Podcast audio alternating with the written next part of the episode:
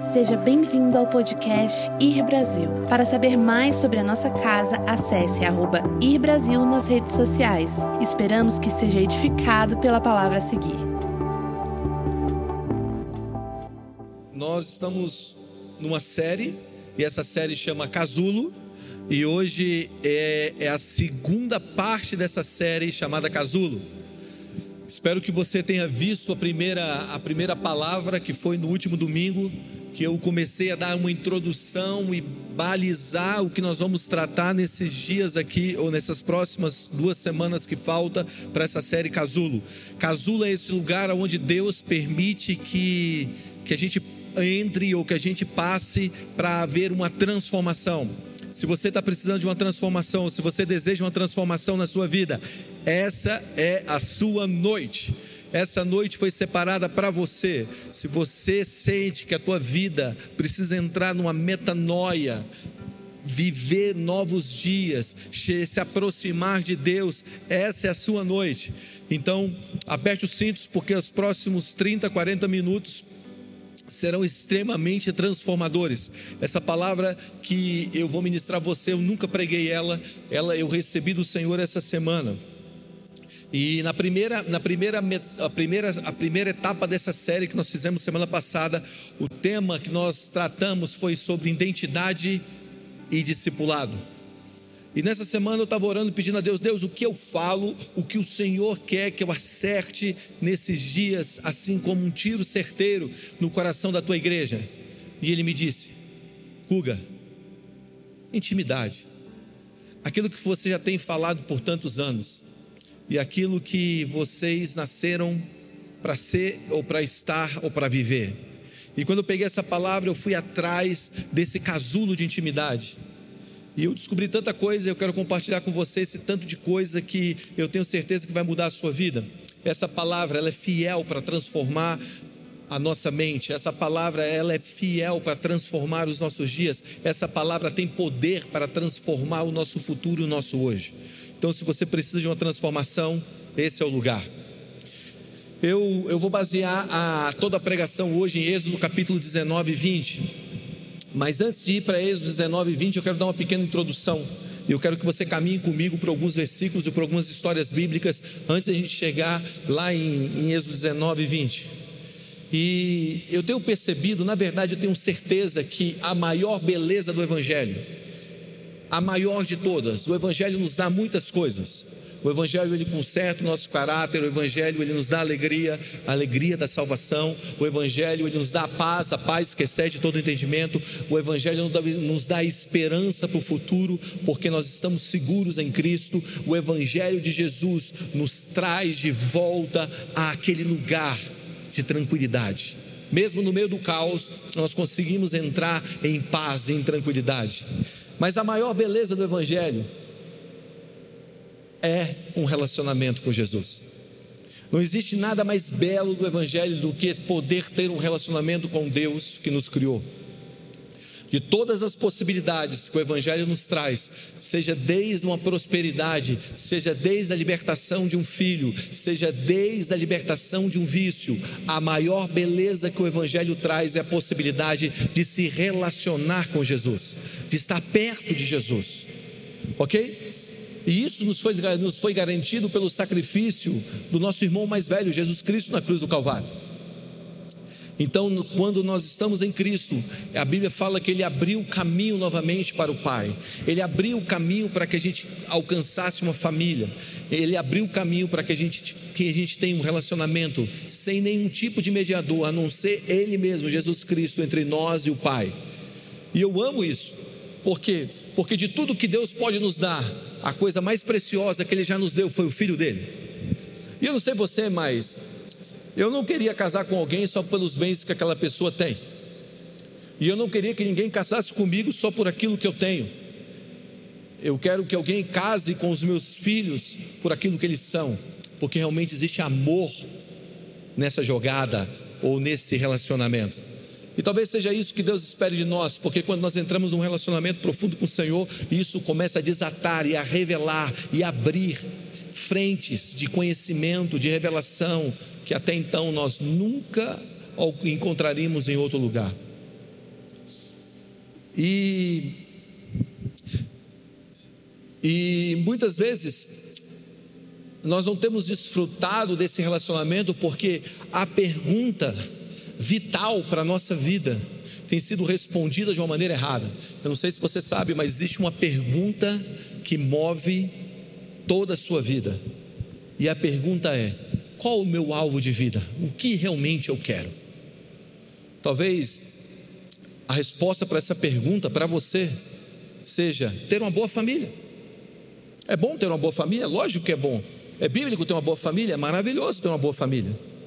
Talvez você esteja falando aí desse lado. O que eu mais quero para a minha vida, o meu alvo da minha vida é ter um caráter ilibado, um caráter, um caráter íntegro, reto, sem variação. Talvez alguns estejam dizendo: o, o, o que move a minha vida é ter fama, é ter dinheiro, é, é ser socialmente influente, é participar de organizações de pessoas influentes, é ser, é ser bem sucedido no trabalho, é ter uma empresa que galgue os altos lugares é manter a saúde do corpo, do mundo interior, da alma. Tudo isso é muito bom e tudo isso, ou a maioria disso, está disponível a você através da pessoa de Jesus. Mas, tudo isso você pode conseguir também fora da pessoa de Jesus. Você pode alcançar um sucesso profissional sem Jesus. Vamos lá, gente. A gente conhece tantas pessoas famosas que alcançaram, ou pessoas bem-sucedidas financeiramente que alcançaram o seu sucesso sem Cristo. Você pode ter fama sem Cristo. Você pode até ter uma boa família sem a presença de Jesus. Você pode viver valores que estão no cristianismo e isso trazer um benefício à sua família. Qual o valor? Valor como fidelidade, como hombridade, como companheirismo, Quando nós pegamos várias histórias bíblicas, nós vemos que várias pessoas alcançaram sucesso, mas isso não garantia um relacionamento profundo com Jesus. E a pergunta que eu quero começar essa ministração é: qual é o alvo da sua vida? Aonde você quer chegar? O que você quer que eu te faça? Diz o Senhor. Sabe, essa pergunta que Jesus fazia a todas as pessoas que ele encontrava ou que vinham até ele com um tipo de debilidade, ele perguntava: O que você quer que eu te faça? Por quê? Porque essa pergunta é tão penetrante que revela os desejos mais ocultos do nosso coração. E a Bíblia fala que é do nosso coração que procede as fontes da vida. Se nós temos uma resposta errada a essa pergunta, provavelmente nós vamos para um lugar distante. Exemplo: o jovem rico tinha uma conduta íntegra, cumpria todas as regras e os mandamentos. Ele chegou a Jesus dizendo isso. Ele dizia: Olha, eu cumpro todas as regras, eu cumpro todos os teus mandamentos. O que eu faço para te seguir? Para ser um de seus discípulos, para alcançar a vida eterna. E Jesus respondeu: Uma coisa te falta. Vai e vende tudo que tens, dê aos pobres e me segue. Jesus sabia que havia uma coisa entre aquele jovem rico e ele. Um dia o Senhor me disse assim: Uga, esse foi o dia que quase os doze se tornaram treze. Foi o dia que quase o time de Jesus aumentou. E ele só não aumentou por uma coisa, faltava uma coisa aquele jovem rico. O quê? Vender tudo que tinha, dar aos pobres e seguir Jesus. Talvez isso para a gente seja um pouco demais, mas o que o texto está querendo mostrar para nós é que não deve haver nada entre nós e Ele. Sabe, a pergunta, qual é o seu alvo de vida? A resposta não estava certa, apesar daquele jovem viver todas as regras. É como se fosse um GPS interno. Escuta o que eu vou te dizer. É como se você tivesse um GPS interno que GPS é esse? Esse GPS é aquele aparelho que aponta o destino ao qual você quer chegar. Mas se o nosso GPS ele já está programado para chegar em um destino e nós não queremos aquele destino, quando a gente chega em outro destino, a gente reclama. É mais ou menos assim: é você querer ir para para a praia e o seu GPS está programado para ir para o trabalho. Você está seguindo o seu GPS, de repente você chega no seu trabalho. O que você faz? Você reclama. Você diz: Ei, GPS, por que você me trouxe para o trabalho? eu queria ir para casa, ou melhor, eu queria ir para a praia. Quando nós não temos o nosso destino, o algo na nossa vida, o propósito da nossa vida bem definido, nós acabamos chegando em lugares que nós não desejávamos chegar. E eu quero dizer para você: se você não tem o destino da tua vida bem definido, se você não tem o núcleo central da tua vida fundamentado no lugar correto, talvez você tenha uma boa família, mas te falte outras coisas. Talvez você alcance uma, um sucesso profissional, mas te falte alegria. Talvez você encontre a fama, mas, mas te roube a paz. Porque o, o núcleo central, o teu GPS, está te levando para um lugar que não é o lugar que vai te trazer de volta àquele que te fez, que é Jesus Cristo. Sabe, eu fico pensando o que faz um menino de vinte e poucos anos, chamado Kurt Cobain, que criou uma das bandas mais icônicas da história, o Nirvana. Ele tinha toda a fama que um jovem poderia ter. Ele tinha todos os recursos e dinheiro que, um, que alguém poderia ter. E um dia ele botou um rifle de matar elefante na boca e apertou com o dedo do pé explodiu a sua cabeça. O que faz uma pessoa chegar na fama e ainda assim não ser completo pela fama? Eu quero dizer algo para você. Só existe um que pode nos completar. Só existe um que pode nos saciar. Nenhuma fama, nenhum dinheiro, nenhum conhecimento, nem aplauso dos homens, nenhum sucesso nessa terra pode nos completar. Só existe um. Por isso nós precisamos redefinir o nosso GPS interno. Porque mais forte do que receber algo é ter aquele que nos dá algo. Você está comigo? O que, eu quero, o que eu quero dizer é o seguinte: que muitas vezes nós estamos focados em chegar na terra da nossa promessa, chegar no nosso destino, chegar naquele lugar que Deus tem para nós, mas nós esquecemos do Senhor que nos conduz até aquele lugar. Eu tenho uma pergunta que periodicamente, desde que eu ouvi ela essa semana, então tem uma semana que eu me faço ela. E a pergunta que eu me faço é: para onde ou para que destino Moisés se dirigia quando conduziu Israel para fora do Egito? Vamos lá, para onde Moisés estava levando o povo quando ele conduziu aquele povo para fora do Egito? a maioria das pessoas vão responder: a terra prometida. A maioria de nós responderia: a terra prometida, Guga. Lógico, Deus tirou o povo do Egito para levar para a terra prometida. Agora eu quero te fazer uma pergunta: você tem certeza que isso está correto?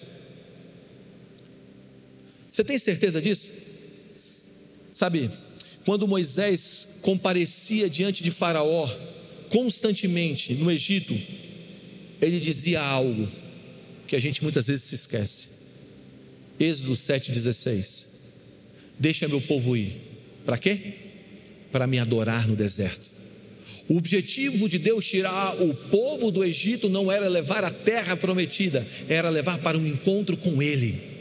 Quando você pega Êxodo 7,16, quando você pega Êxodo 5,1, Êxodo 8,1, Êxodo 8:20, Êxodo 9:1, Êxodo 9:13, Êxodo 10:3, você vai encontrar Moisés dizendo por sete vezes: Deixa meu povo ir para me adorar no deserto.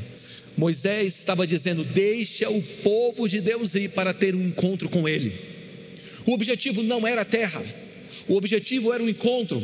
O que eu quero propor para você é que nós temos promessas, sim, nós temos um destino em Deus, sim, mas o nosso principal destino em Deus não é chegar numa terra que Deus nos prometeu, não é receber aquilo que Ele nos prometeu, não é simplesmente nos dar boas condições, não é simplesmente nos dar uma estabilidade de vida. O nosso objetivo é amá-lo e ser amado por Ele. O nosso objetivo de vida é ter um encontro com Ele. Jesus resumiu os mandamentos em dois: amarás o Senhor teu Deus de todo o teu coração e ao teu próximo como a ti mesmo. Então Deus não tirou o povo do Egito para levar simplesmente para a terra. Ele tirou o povo do Egito para que eles o adorassem no deserto.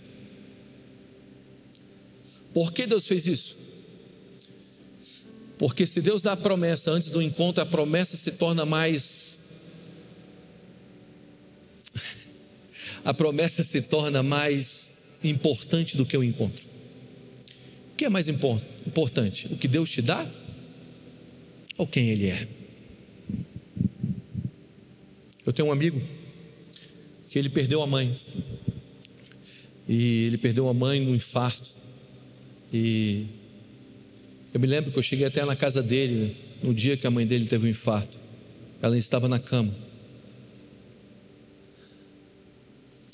E passados meses depois, três meses depois, nós estávamos conversando. E ele me disse assim: Guga, eu tenho todos os presentes que minha mãe me deu.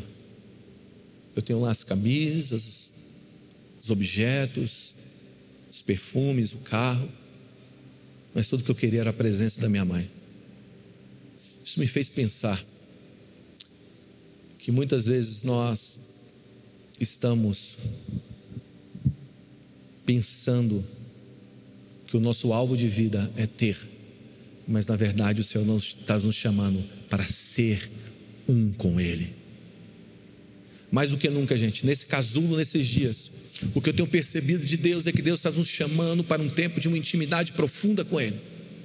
Deus não está te chamando simplesmente para te transformar ou transformar o mundo que está ao teu redor. Muitas vezes o mundo que está ao teu redor não vai mudar, mas o Senhor está te chamando para Ele. E é nesse casulo que você vai encontrá-lo intimamente. Você não saiu para ir para uma terra para receber apenas uma promessa. Você foi, você saiu do lugar que você estava, você nasceu para ter um encontro com Deus, para ter intimidade com Deus. Você sabe, aquele povo saiu, e a coisa mais parecida que eles tiveram com aquela noite de adoração que Moisés exigia de Faraó, ou aquele encontro em adoração, foi o que está escrito lá em Êxodo capítulo 19 e 20 que foi quando Deus desceu sobre o monte. E Deus desceu sobre aquele monte em Êxodo capítulo 19. A Bíblia fala que Deus então desceu para poder visitar aquele povo, para poder ter um encontro com aquele povo, para poder ter intimidade com aquele povo. Por quê? Porque o desejo de Deus sempre foi ter intimidade, ter relacionamento com você e comigo. E quando Deus desce naquele lugar para ter aquele encontro, Êxodo capítulo 19, quando você vai lá para o versículo 6, você vai ver uma declaração, Êxodo 19, 6, nesse encontro que Deus sempre programou, que Deus sempre desejou, e você vai encontrar Deus dizendo assim.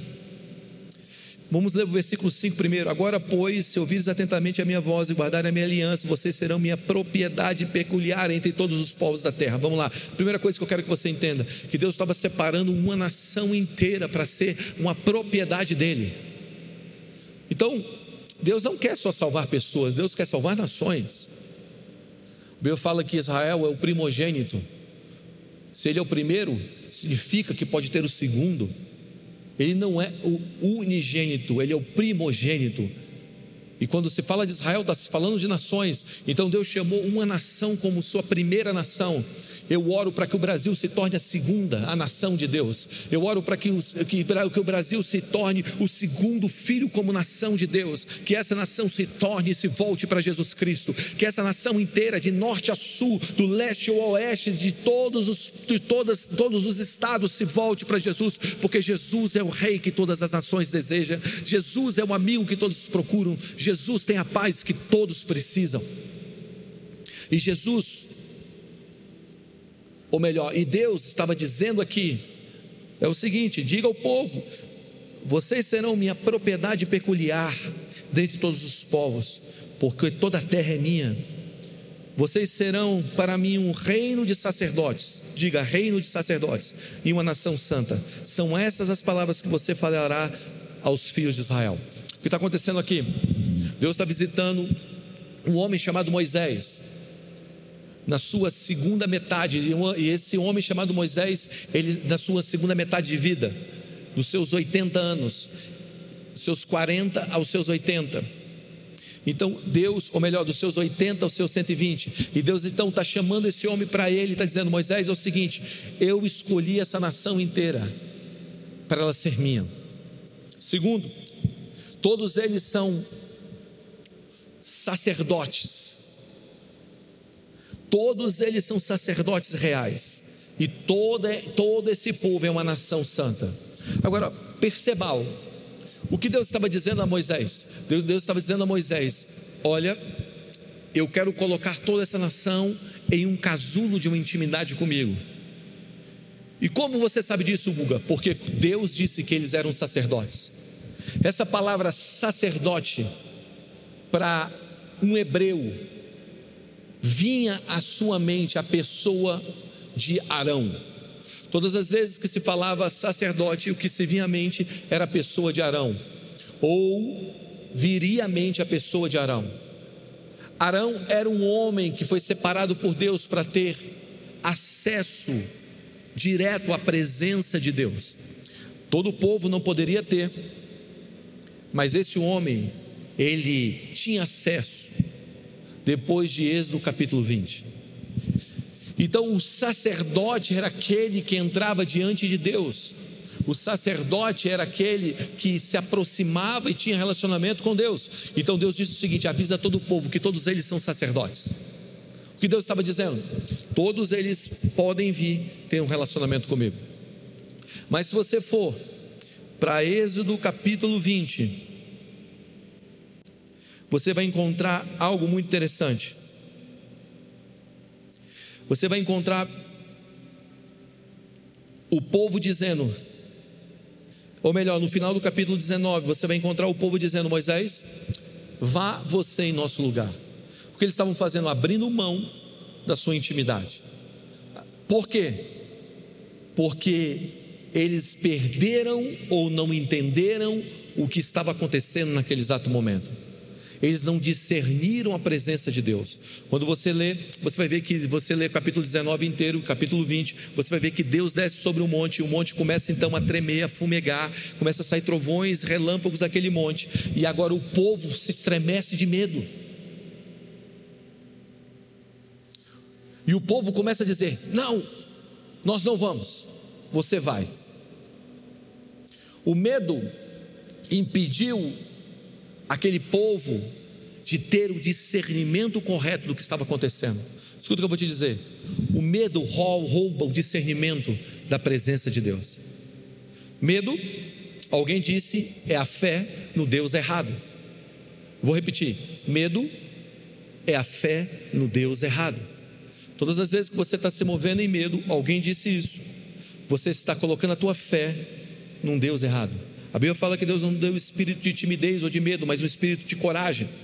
Então, quando Deus desce sobre o monte, eles não tiveram discernimento da presença. E por não ter o discernimento da presença, eles confundiram o que era bom. Eles não olharam aquilo que Deus estava fazendo como algo bom. E agora colocaram numa classe de algo ruim, ou algo que não iria beneficiá-los de uma maneira poderosa. Por quê? Porque só na intimidade você consegue discernir o que Deus está fazendo e não está fazendo. E agora Moisés sobe aquele monte e ele tem então o seu casulo, o seu encontro com Deus. A Bíblia fala em Salmo capítulo 25, versículo 14, que a intimidade do Senhor para aqueles que o temem, aos quais ele dará a conhecer a sua aliança. Então vamos lá, aqueles, aqueles, caras tiveram medo de Deus, eles não tiveram o temor necessário para conhecer a aliança que Deus queria fazer com ele. Qual a diferença de medo para temor? Medo, ele vem de um sentimento que algo que é ruim irá acontecer com a sua vida. Você se lembra quando Jesus está naquele barco e ele dorme? Então os discípulos estão sendo, estão sendo jogados de um lado por outro naquela tempestade que bate naquele barco, naquela noite. E então o barco está sendo jogado, os discípulos juntos de um lado para o outro. E a Bíblia fala que eles estavam cheios de medo. Então alguém desce, acorda Jesus. Jesus levanta e ele repreende o vento. E cala-te, vento, aquieta-te, mar. E de repente tudo para. Versículo seguinte: E o coração deles se encheram de temor. No mesmo barco você vê medo e você vê temor. Medo vem quando o mundo, quando nós nos sentimos ameaçados em nossa vida por, pelo mundo ou por algo que está vindo ao nível externo. Algo externo está vindo ao meu encontro, eu estou com medo.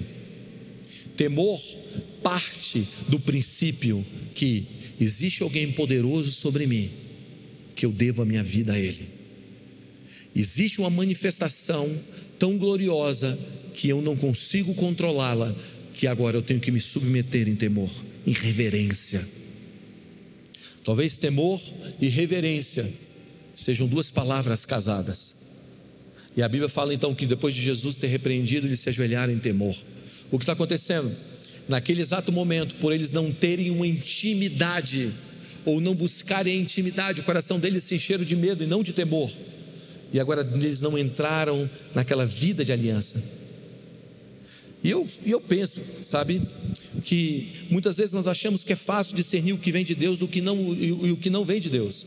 Naquele exato momento, aquele povo, naquele casulo que Jesus ou que Deus estavam colocando eles, eles não estavam conseguindo discernir o que era de Deus e o que não era. Eles não estavam conseguindo ver com clareza o que Deus queria fazer na vida deles. E eu digo para você, e nesses dias não é diferente. Cada dia que passa, as coisas estão ficando mais difíceis de serem discernidas da maneira certa. O que é verdade, muitas vezes, que nós achamos que é verdade, o que é bom e não é, não é tão bom assim. E muitas vezes aquilo que nós achamos que é bom, muitas vezes não é tão bom assim. E aquilo que nós achamos que é mal, muitas vezes não é tão mal assim. Ter discernimento do bom e do ruim não é uma luta nova, é uma luta antiga mas é uma busca que nós devemos ter. Hebreus capítulo 5, versículo 14 diz que nós devemos discernir entre o bem e o mal, porque somos adultos. Salomão, o homem mais sábio do mundo, primeira, primeira Reis, capítulo 3, versículo 9, ele diz assim: Dá, portanto, ao teu servo um coração sábio que possa discernir entre o bem e o mal, a fim de que eu possa governar o teu povo com justiça e equidade. Vamos lá. Salomão está pedindo sabedoria para discernir o que é bem e o que é mal.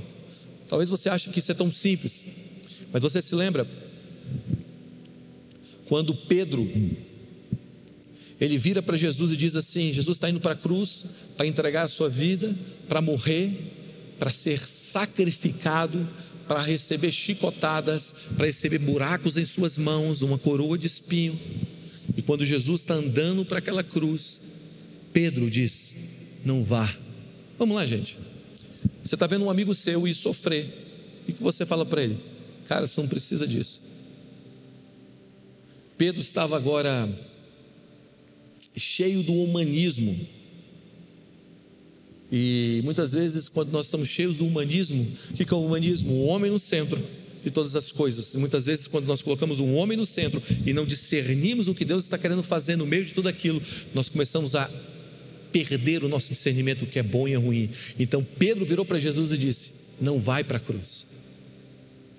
Jesus olha para ele e diz assim: Para trás de mim, Satanás, porque você só pensa nas coisas dos homens. O que Pedro tentou fazer parece que era algo bom, mas não era bom. O nosso discernimento de bom e ruim, balizado apenas no humanismo, ou apenas no achismo, ou apenas na influência do Deus desse século, nos leva a crer que coisas ruins que acontecem, segundo o nosso discernimento, são ruins, tão muito ruins, ou tão péssimas assim. Mas a Bíblia fala que tudo coopera para o bem daqueles que amam a Cristo. Olha isso, cara. Alguns já ouviram dizer isso. Quando Pedro então diz isso para ele, Pedro era um amigo de Jesus. Jesus diz: Olha, para trás de mim, Satanás. Agora, Judas aparece no Getsemane, Judas é o traidor e beija, beija Jesus. E quando Judas vem até Jesus, Jesus abre os braços e fala: Amigo, Jesus chama o traidor de amigo e o amigo de Satanás. Por quê? Porque Judas colocou Jesus no destino, Pedro tentou tirar Jesus do destino. O que parecia bom era ruim, porque estava roubando o propósito de Deus para ele. E aquilo que parecia ruim se tornou bom, porque estava colocando Ele no propósito. O que eu quero propor para você é que o nosso discernimento, muitas vezes, de como Deus aparece, está sendo comprometido, porque nós estamos debaixo de uma influência ruim. Você acha que tudo que é ruim que acontece na sua vida é tão ruim assim? Vamos lá? Vamos lá, gente. Você não acha que talvez a tua leve momentânea tribulação, medo, angústia que você está passando vai produzir em você coisas que você não encontraria em outros lugares? Por isso, persevere. Tudo isso tem um fim. Se lembra? Se lembra do jovem rico?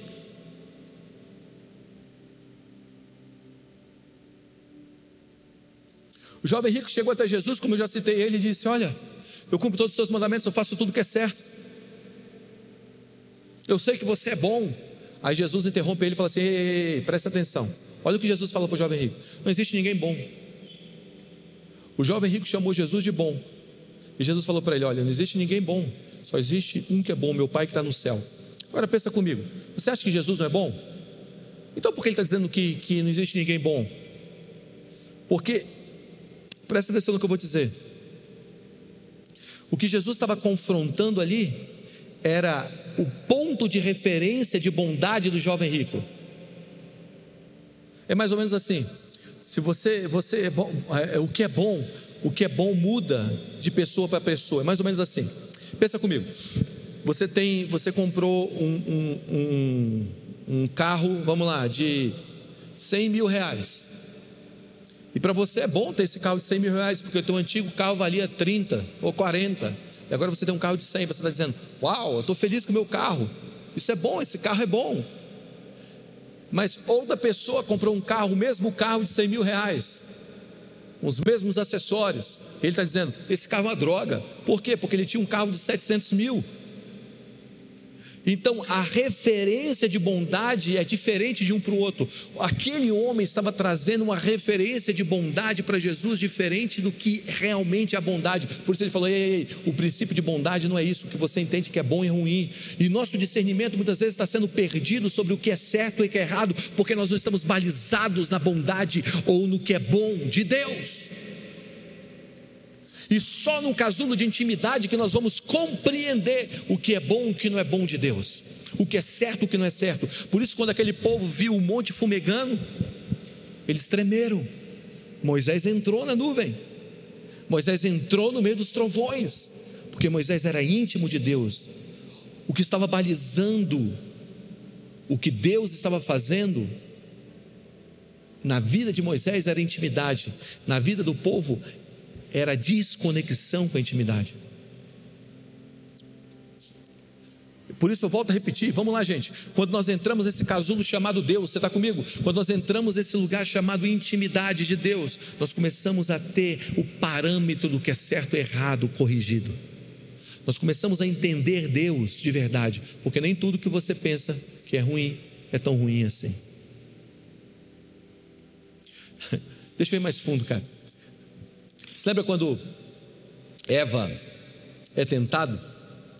A Bíblia fala que Eva ela é tentada a comer de um fruto no árvore. Esse mesmo texto, Paulo grifa quando ele está conversando aos Coríntios, lá em 2 Coríntios capítulo 11, versículo 3. Ele, ele fala, ele traz uma, uma conexão entre o que estava acontecendo na igreja de Coríntios por não discernir, por não ter discernimento da presença de Deus.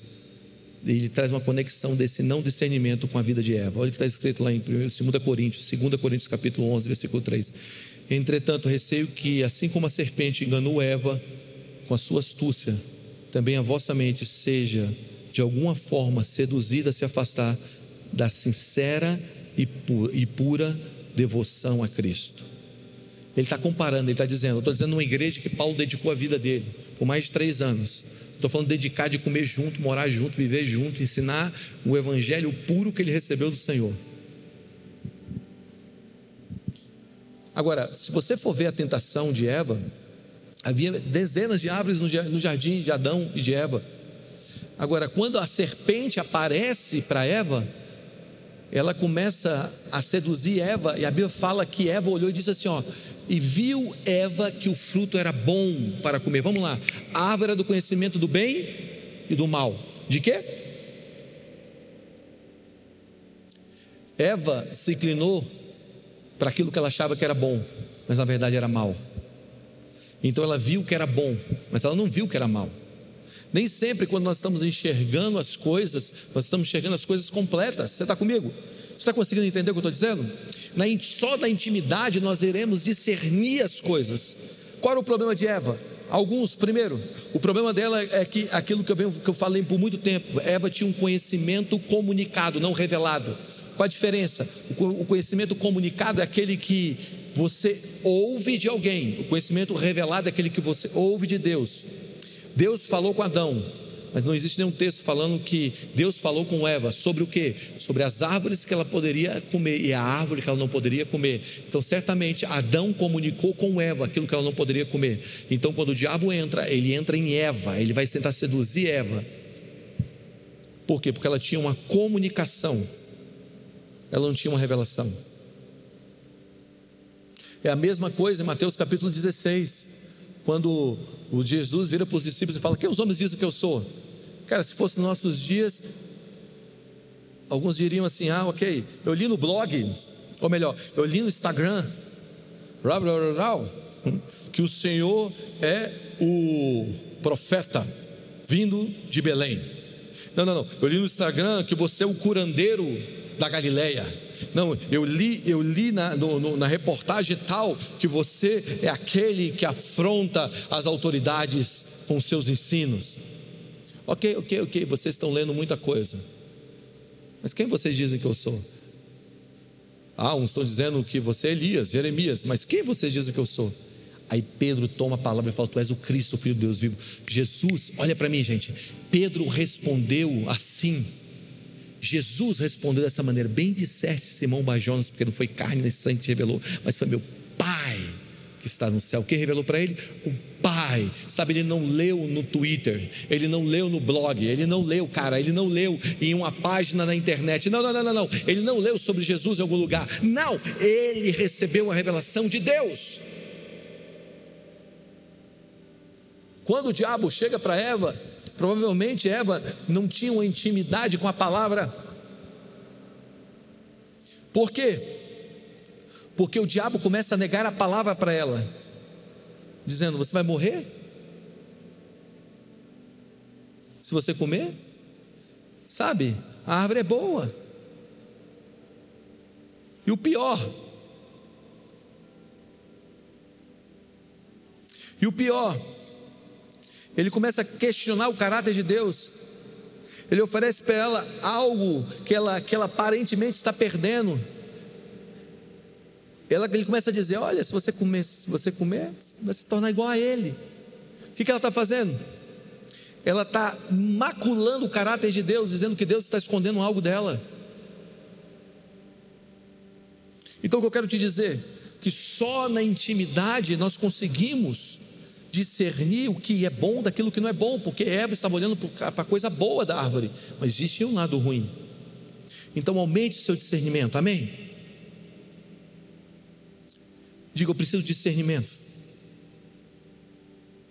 Diga discernimento, eu preciso de discernimento. Sabe, na intimidade nós desenvolvemos esse discernimento.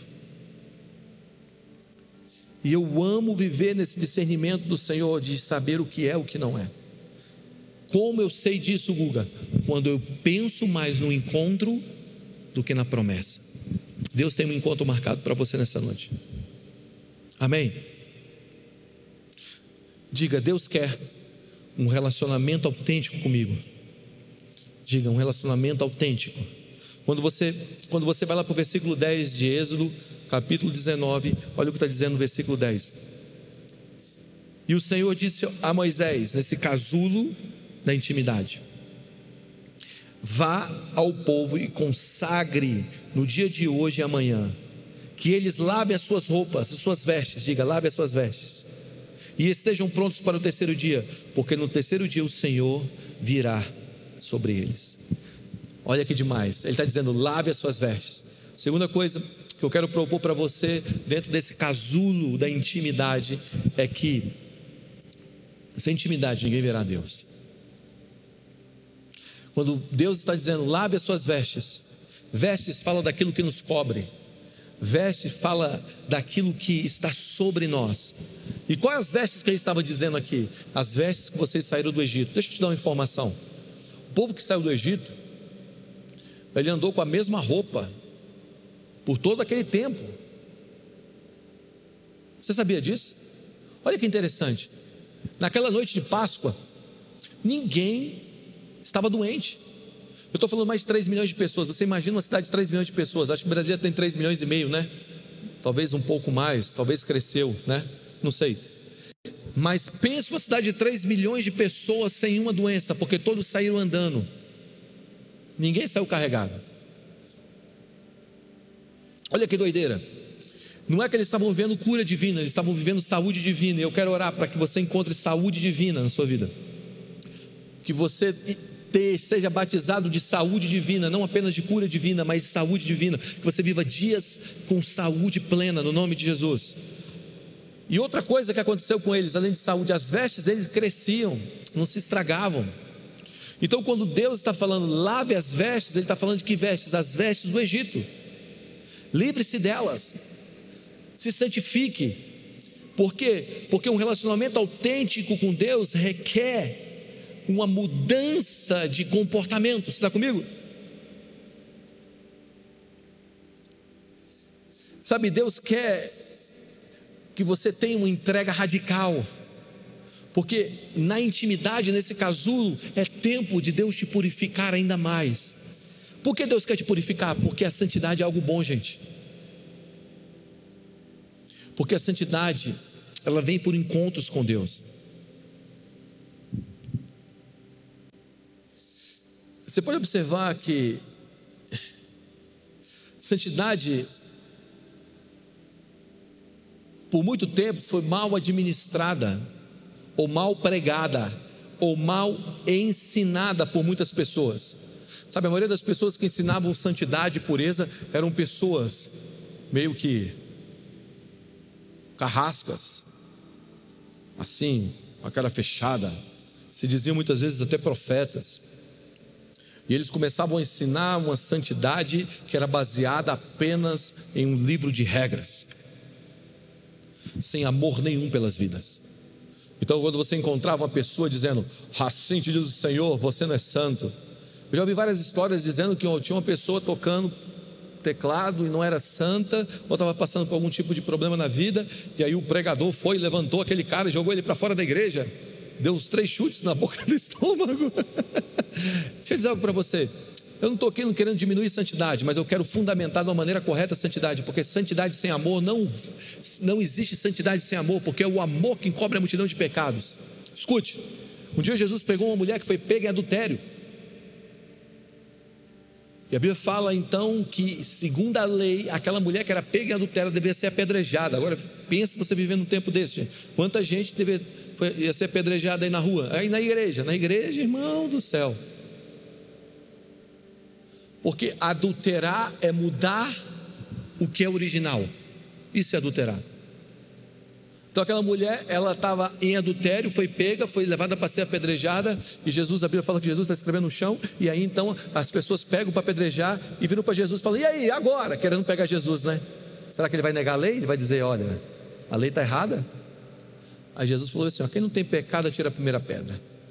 Aí eu fico imaginando a pedra, todo mundo caindo das mãos dos apedrejadores, dos acusadores. E aquela mulher encolhida lá no chão. Jesus falou assim: olha para mim, procura os teus acusadores. Ela olhou para um lado, olhou para o outro e disse: Todos se foram. Sim, todos se foram. E eu também não vou te apedrejar. Levanta, vai não peques mais. Agora, olha para mim.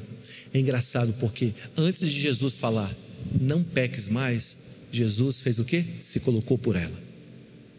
Não tem como você dizer, não peca, sem antes dizer, eu te amo. Você se coloca pelas pessoas, depois você ensina as pessoas. Está comigo? Muitas vezes nós queremos ensinar algo sem amor, e quando nós ensinamos algo sem amor, nós nos tornamos aquele cara sisudo, chato, sabe? Que queremos imprimir uma regra goela abaixo das pessoas. O amor te credencia, é o amor que te credencia para levar as pessoas a uma pureza.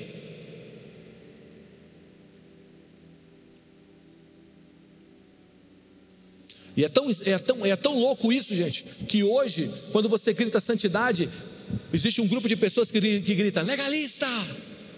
Quando você fala, cara, viver uma vida pura, aí as pessoas gritam, legalista. Não joga isso sobre mim. Você está aí? Porque foram para um outro extremo. E o outro extremo, o extremo oposto disso, é uma libertinagem. Acha que não existe nenhum tipo de conduta que nós precisamos ter na nossa vida. Por quê? Porque viveram tanto tempo naquele ambiente em que a santidade era algo imprimido através de regras, de uma pressão, e não de uma transformação de dentro para fora, e não de uma intimidade, de um conhecimento, em conhecimento, e nesse conhecimento você ser transformado. Você não encontrou pessoas que te amou o suficiente para purificar a tua vida. Eu quero propor algo aqui, cara, e talvez esse seja a joia dessa noite. Talvez exista, exista falta de pureza no mundo, porque ainda não houve demonstração de amor suficiente para cobrir aquele pecado.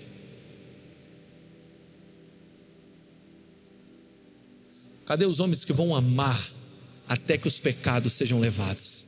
Cadê aqueles que vão se colocar diante dos apedrejadores? Não, pelo contrário, nós criamos hoje, através desse, desse ambiente, que santidade é um livro de regras, que nos colocaram, que, que agora, quando você grita santidade, olha, eu sou, afim, eu sou a favor da pureza, da santificação, através da intimidade do amor. Você começa a falar, eu quero ver as pessoas puras, nós vamos começar uma onda de pureza. As pessoas gritam, legalista, você, você, você quer viver pelas regras. Eu sei que muitas vezes isso é porque gato escaldado pula de água fria, né? Mas quando nós entramos na presença de Deus, cara, é impossível nós não sermos transformados pela presença de Deus. E eu quero dizer algo para você: a santidade ela muda a sua conduta, a intimidade com Deus ela te transforma. E, e muitas pessoas elas estão perdendo o entendimento de santidade. Existem dois aspectos da santidade. Primeiro, a santidade posicional. O que é a santidade posicional? É aquela santidade que você tem em Cristo. Efésios capítulo 1, versículo 4 diz o seguinte: Como também nos elegeu antes da fundação do mundo para que fosse santos e irrepreensíveis diante dele em amor. Vamos lá. O que acontece? Essa é a sua santidade posicional. Quando Cristo morreu por você, quando ele entregou a sua vida, quando você então reconheceu que ele é o seu Senhor, você recebeu a vida dele, você recebeu uma santidade posicional. Qual é a santidade posicional? A santidade que você tem em Cristo, ok? Você está com Cristo assentado nas regiões celestiais. A vida de Cristo é a sua vida, e a sua vida agora é de Cristo. Então, agora a natureza de Cristo habita em você, e a natureza de Cristo habitando em você, agora ele muda a sua natureza, e a sua natureza agora se torna a natureza de Cristo. Então, agora você não é um pecador lutando para ser santo, agora você é um santo contra o pecado. Você recebeu uma nova natureza. Mas existe uma segunda santidade, que é construída nesse casulo da intimidade, que é, é a santidade comportamental. Olha o que diz Efésios capítulo 4, versículo 22 e 24. Quanto à antiga maneira de viver, vocês foram ensinados a despir-se do velho homem, que se corrompe por desejos enganosos, a serem renovados no modo de pensar, a revertir-se do novo homem, criado para ser semelhança de Deus em justiça, em santidade, proveniente da verdade. Ele está dizendo que agora nós nos despimos do velho homem, nós, nós tiramos a, a velha maneira de viver, e agora nós temos uma nova maneira de viver. Você está comigo? A Bíblia diz o seguinte: visto que vocês têm essas promessas, santifique-se de tudo que contamina o corpo. Vamos lá, a gente tem as promessas. O que, o que a Bíblia está dizendo aqui é que nós temos que ter um estilo de vida, um comportamento segundo a natureza que nós temos, e que nós alcançamos isso na intimidade com Deus, quando nós alinhamos a nossa vida com a nossa posição, a nossa posição agora influencia o nosso comportamento. João capítulo 14, versículo 21 diz: Aquele que tem os meus mandamentos e os guardas, este é aquele que me ama, aquele que me ama será amado do meu Pai. Que ele está dizendo: Olha, é o seguinte, quando você tem os meus mandamentos e guarda eles, você está demonstrando um amor pela pureza e pela santidade, e acima de tudo pelo Senhor. O que eu quero propor para você é que, quando você nasce para uma nova natureza, agora você é um novo homem. E a tua natureza te leva a viver da maneira, ou leva você a ter um comportamento, ou leva você a, a, a exercer a sua vida segundo aquela natureza. Então você não joga um peixe na água e pede para ele nadar, você joga um peixe na água e ele sai nadando, porque é da natureza dele nadar. O que eu quero propor para você é que nesses dias, agora que o Senhor te separou, esses dias de casulo, esses dias que Deus tem te colocado, permitido que você fique mais tempo em casa, talvez algumas coisas evidenciaram na sua vida que não são boas, como depressão, medo, como ansiedade, como angústia, como solidão como pornografia. Mas ei, talvez isso possa ser aquilo que vai te apontar para uma transformação. Quando? Quando você entrar na intimidade de Deus. Escute. Quando você entrar nesse lugar que é íntimo, tudo isso na sua vida vai começar a perder força. E o que, que vai ganhar força? A paz, a alegria, a santidade, a pureza, a verdade. Paz, justiça e alegria vão crescer dentro de você porque você está nesse casulo. O que eu quero propor para você, talvez você esteja fazendo planos agora para quando você sair desse, desse tempo de quarentena, planos para a tua empresa, planos para os teus filhos, e tudo isso é maravilhoso.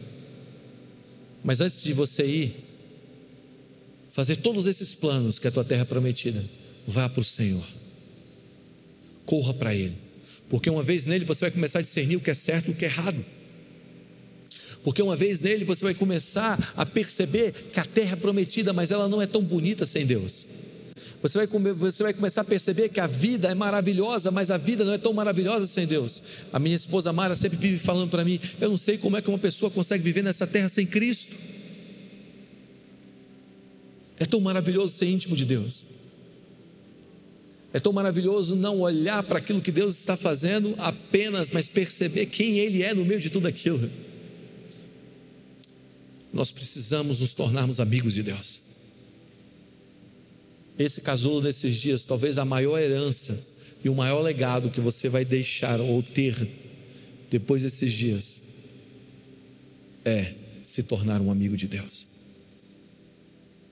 Amigo de Deus. Perceba, Deus não tirou o povo do deserto para levar para terra prometida. Deus tirou para encontrá-lo no deserto, para que eles adorassem no deserto.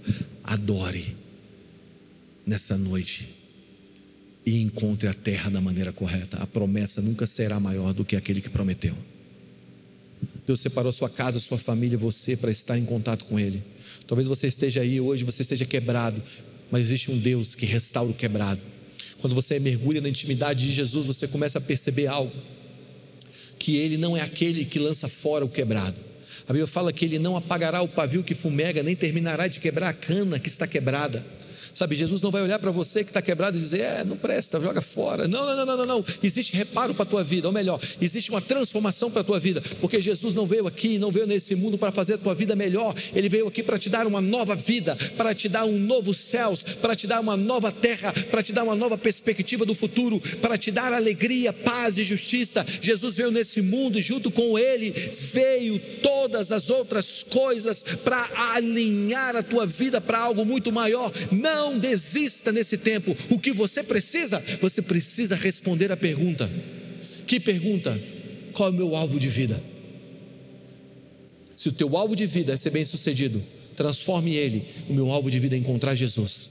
Se o teu alvo de vida é ter uma boa família, transforme ele. Meu alvo de vida é encontrar Jesus. A partir de Jesus, você diga: a partir de Cristo, eu quero ter uma boa família, eu quero ser bem sucedido, eu quero ter, eu quero ter recursos, eu quero ter uma empresa que seja empresa influente nessa cidade, nessa nação. Sabe, Deus quer te dar todas as coisas, mas primeiro Ele quer que você o conheça para que as demais coisas sejam acrescentadas na tua vida, na tua história. Então, Guga, o que eu preciso? De Jesus e da sua intimidade. Por quê? Porque a partir dela tudo vai vir. Sem ela, tudo pode se tornar um grande problema para você. Você está aí? O que você quer que Jesus te faça? Tudo começa dizendo: Eu quero ser teu amigo. Todas as respostas de todos os problemas começam dizendo: Eu quero ser teu amigo. Esses dias de quarentena, para que você se torne amigo de Deus, eu estou sentindo a presença de Deus aqui, gente. Feche seus olhos onde você estiver. Só feche seus olhos. Onde você está, feche seus olhos.